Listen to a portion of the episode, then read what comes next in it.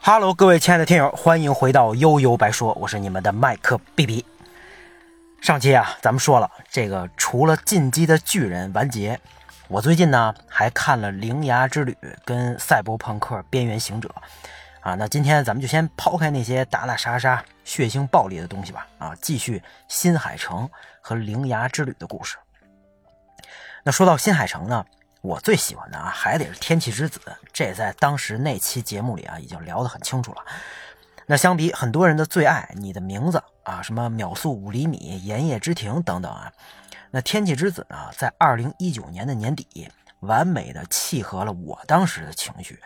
哎，既然这个世界啊没有圆满的结局啊，既然自己心爱的女人作为情侣，莫名其妙的跟这个世界站在了对立面。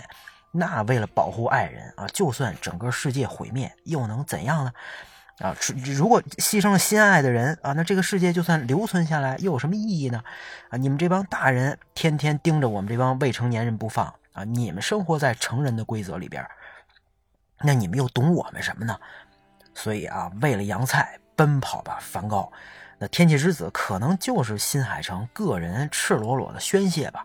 啊，只不过，哎，真的宣泄到我当时的心坎里了，啊，那当然了，这发泄完了，一直怼下去硬刚也不是个办法，那人总得成长，总要变得圆滑。新海诚现在也老大不小了，那于是呢，收起锋芒，充满了妥协和主流的铃芽之旅来了。那既然是新海诚的作品啊，你先甭管剧情立意怎么样，这声画效果肯定是顶级的吧？那这次我也特意没用电脑看，而是用的我这个索尼 Xperia One Mark Two。哎，这手机二十一比九的屏幕，虽然尺寸这个这个大小一般啊，但是你看这比例，看电影完全把手机屏幕填满，这相当于手握一个小影院啊，幸福感爆棚。那在《天气之子》里呢，咱们见到了各种大雨下的东京啊，还有洒满阳光的东京。我当时就说啊，这新海诚可能把工作室里边压箱底的素材全都拿出来了。那《铃芽之旅》这次直接变成了公路片啊，咱们跟着女主呢一起周游日本、九州啊、四国、神户啊，当然还有东京。那新奇、紧张、浪漫，那所到之处它都是美景，而且画面极其清澈透亮。那看完动画，看完动画之后啊，肯定有很多人吧，啊，又得去圣地巡礼了。我看 B 站上，是 B 站上还是知乎啊，已经有有相关的这种帖子了。嗯，我一直特别羡慕日本人这种那把虚拟跟现实结合到一起的能力。它明明就是个普普通通的地点跟景色啊，明明每天在这儿上演的那就是老百姓再平常不过的日常吧，啊，但变成动画，你加上故事，再加上滤镜以后，那就是感觉不一样。啊，我觉得你说咱们身边的景色不一定比他们差吧？你甭管是城市还是乡村，是吧？啊，但它就是没那味儿，那也没人关注这些创作。那艺术呢，来源于生活，又高于生活。那我不知道咱们是没有艺术，还是没有生活的。啊，当然了，这一切浪漫的背后啊，它挡不住这是个灾难片。你这趟旅程贯穿日本，也是日本大地震的回顾。这每个大蚯蚓啊、地龙出现的地方呢，都是曾经发生过地震的惨剧。你比如说，这个2016年的熊本大地震，2014年的爱媛地震，啊，1995年的阪神大地震，这比较有名啊。20这个1923年关东大地震，还有咱们特别熟悉的2011年311东日本大地震，就是发生海啸的那个吧。那地震呢，是日本人民啊，这个全日全这个日本人全民共同的记忆和经验。那对对咱们中国人来说呢，叫什么唐山大地震，是不是有点太遥远啊？所以看到日本地震，可能就是一种谈资和当成笑话吧。呃，尤其我小时候啊，说什么啊，小日本都不是好东西啊，所以老天爷隔三差五给他们搞些地震，活该。我估计很多人是不是都听身边的人啊，甭管是家人。还是朋友是不是都这么说过？那直到应该是零八年咱们的汶川大地震，很多人才真正对这玩意儿有了认识啊！你看，它不分国家，不分地域，所到之处一片狼藉，绝对一视同仁。你今天看着别人倒霉，心里边暗爽，明天呀，没准儿就落到自己头上。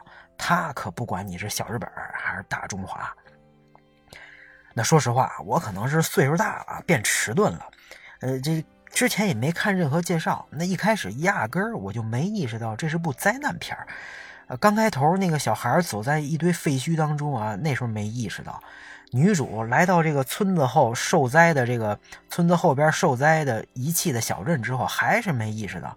直到大蚯蚓出来了啊，同学们的手机收到了地震提醒，才反应过来。哦，原来这个是个关于地震的灾难片儿我不知道有多少人像我一样反应这么慢啊。啊，这是不是可能也是表示了地震这两个字在咱们生活当中的优先级是不是还是太低了？你的名字是流星，天气之子是没完没了的下雨，都特别玄学，没什么道理。这地震呢，你远比这两个更接地气儿啊，却反而少了点新奇和刺激。灵牙之旅呢，借鉴了日本神话里边啊药石镇压大鲶鱼的故事啊，在日本各地呢都有关着的门。靠东边、西边两个钥匙来镇压。那如果这钥匙啊被拔出来，门就会打开，啊，这里边的世界啊，世界里的像这个大蚯蚓的所谓地龙就会倾盆而出，场面甚是壮观。那大蚯蚓呢，一路升天，到达高度之后慢慢坠落，地上无数垂直的这个金线。那大蚯蚓完全落到地上之后，迎接人类的就是大地震。只要一个钥匙没了啊，另一个早晚也扛不住，这全日本啊也就完了。那咱们的女主呢，就是这个在来到这遗弃小镇之后，无意当中看到了这个这个一扇啊单独立在这儿中间特别奇怪的门，还给打开了。那门的那一侧啊，显然是另外一个世界，很美，所谓的尝试。啊，这这这，可是他一跨进门呢，啊，就又又好像回到了现实，完全走不进去，来回来去好几次啊，就好像这门是透明的。他又一不小心呢，拔出了在这儿镇压的钥匙，那钥匙直接变成小猫跑了。那女主一看也吓坏了，也跑了。这一下酿成了大错。那等他在学校啊收到地震通知之后，望向远方，地龙啊已经一飞冲天了。而地点就是自己刚刚去过的小镇废墟，啊，他是吓个半死啊，同学们却完全看不见啊，很奇怪。那他有种不祥的预感，不顾一切，赶紧跑回去看情况。果然跟自己之前打开的这这个门有关。这大蚯蚓正从门里边往外窜呢啊！这个早上上学见过一面的一个长发小哥哥，正在以身堵门。千钧一发之间，命运的齿轮开始转动了。那这个堵门的小哥哥呢，是个闭门师啊，祖祖辈辈都干这事儿，还是个兼职。那后来咱们知道他应该是个大学生吧，未来想当老师。可是倒霉的是呢，在他们俩合力关上这扇门之后，这小哥哥直接被这个钥匙变成小猫给下了咒，变成椅子了啊，一个小孩的椅子。这也是这个灵牙啊女主妈妈送给他的礼物。那这也是灵牙之旅感情戏最尴尬和奇怪的一点。啊，咱们的女主呢，折腾半天，大部分时间啊都是跟一把小椅子在一起。这俩人刚认识，女主就莫名其妙的觉得自己应该这个肩负着跟男主一起关门的使命。接下来啊，几天从九州一路向东，就跟这个叛逆期私奔似的啊，也对他这个阿姨的这个这个小姨的话基本无忽视了，感觉这俩人这么多年在一起生活也没什么真感情啊。啊！结果跟着这个小小椅子男主这么几天之后，突然就能说出这个：“那没有他的世界，我该怎么办？没有他的世界，我很害怕。”啊！这为了救出男主，能付出一切。我就想啊，这小姑娘平时得有多空虚啊！在九州的一个小地方上学，啊，上学天天上学回家，这种平淡的生活，可能对她来说本身就是一种煎熬吧。啊，所以她才能看到男主第一眼就被吸引了。青春期嘛。宁可不上学，也得回去啊找他，也导致后边发生这么多故事。那跟着跟着这个男主啊，打倒地龙，拯救日本这种玄幻的事儿，那简直太适合他了。我觉得他可能才是天生的闭门师吧。男主更像是被动的啊，不想干也没办法。那天气之子里呢，那梵高跟杨菜从第一次认识到最后躲进宾馆的那一晚，他们在一起已经经历了很多啊，所以最后不顾这个奋不顾身的情绪呢，也顺理成章。而灵牙女主对男主的感情真的是太牵强啊，反正我是一点共鸣都没有。唯一能解释的啊，可能除了这个老妈早早因为地震、因为灾难去世，可能真的就是她平时生活太空虚、太无趣了吧？她太需要类似这么一个事儿刺激一下了。那说到感情呢，女主小姨啊后边黑化的那段给我印象特别深，再加上大黑猫的突然出现啊，都有点心理阴影了。咱们总是说呀，永远都不要试图考验人性啊。那女主的妈妈去世之后呢，小姨是她唯一的亲人，为了这个孩子牺牲的特别多，每天挣钱养养家都是眼前的苟且，也没个男人依靠。那带着孩子呢，跟其他人产生新的感情啊，也不太现实啊，就像天方夜谭。那单位里边追自己的人又看不上啊，就特别的压抑，特别郁闷。结果这孩子现在翅膀还硬了啊，夜不归宿还说瞎话。前脚说好像是住同学家吧，第二天一看跑神户去了，发一堆信息也不回，打电话敷衍敷衍两句就挂。这这肯定让小混混给拐跑了呀，让人骗了。那出于这个监护人最基本的责任，他请假啊，在中东京吧，终于找到女主，啊，在东京把她给抓住了。不过女主现在可是得拯救日本人呀，啊，不可能跟他回去啊。于是小姨呢也被动的加入到了团队当中，啊，终于在一个加油站，他把这么多年所有的怨气、不满和愤怒全部倾泻而出，完全破防了。尤其是那句应该说的是这个。把我的青春还给我啊！这句听了还真是让人挺扎心、挺难受的。说出去的话就像泼出去的水，让女主一听也傻了。没想到自己最亲的人，自己的小姨内心深处会这么想啊！我相信在这一刻啊，她才能真的体会到自己的亲人为了自己到底放弃了什么，才真的能或多或少能感觉到啊小姨的痛苦。你话都说到这份上了。那后边两个人才能真的做得到坦诚相待、互相理解吧？那有抱怨、有不满，那大家想法不一样，哪怕最亲近的人也不可能没有摩擦啊。但最后呢，互相依靠、互相扶持的，你看依然是身边的这个人，可能这就是家人的意义吧。那既然是地震巡礼的公路片啊，一路上认识陌生人也是风景的一部分。而这部分风景啊，美好的有些不真实啊！你不管是送水果的高中小妹啊，还是一个人带两个娃努力生活的这个妈妈桑啊，当然还有最后那段啊，这个小哥哥这这这个开着那辆阿尔法罗密欧是吧？那段兜风一边听音乐啊，一边直奔这个女主的老家啊，都让人觉得这些旅程太美好了啊！这可能这就是人与人之间的羁绊和情感。现实生活当中啊。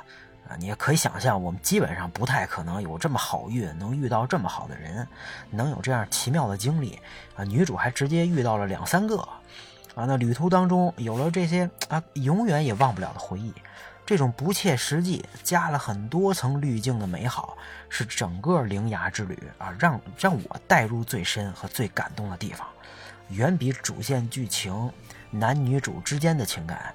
啊，或者那两只无聊的猫更能击中我的内心啊！啊，这两只猫我真是无力吐槽。这除了最后跟地龙打的那段还有点那么个意思，其他时间说实话，我看见他们，尤其那小猫就烦。还有这个小板凳各种追猫啊，哎，怎么说呢？真的受够了。那以后再回忆起灵牙之旅呢，我第一反应大概率是这两段这几段啊，这个这个公路的经历和大蚯蚓霸气升空的画面。其他好像都没那么重要。那《天气之子》里呢，杨菜第一次和梵高展示情侣的能力啊，三人组第一次接单成功，后边的花火大会，还有最后梵高为了杨菜不顾一切的奔跑啊，这几段剧情后边的背景音乐啊，直到今天我也记忆犹新，已经刻在脑子里了。没没事还听一听。之前那就那期节目里，我应该专门聊过这部分啊。这那这这次一对比《铃芽之旅》，我竟然一个背景音乐记住的都没有，也不知道是音乐确实不行，还是剧情没衬托起来。当然也没准我岁数大了啊，变得不那么上心了吧。反正结果就是看完之后，我完全没动力找这个原声音乐的专辑。那当时你的名字《天气之子》看完之后，那我都是第一时间找的资源，根本不能等，因为你就感觉听完了音乐，把音乐保存到本地，就相当于把剧情重温了一遍啊！这这种反差啊，还是太大了。那最后呢？那我还是很喜欢新海诚的这种风格，也享受他每一部的视听的盛宴。只不过呢，除此之外，《铃芽之旅》带给我内心的感受就非常有限了。我知道啊，不可能哪部每部作品都是天气之子，每次都是宣泄。呃，人都在成长，我也在成长，但曾经经历过的感觉，可能永远不会重现了。这本身就足够惆怅，足够让人伤感吧。关于《铃芽之旅》，不知道大家如果看完有什么样的感觉，也欢迎你们分享。今天咱们就聊到这儿，大家拜拜。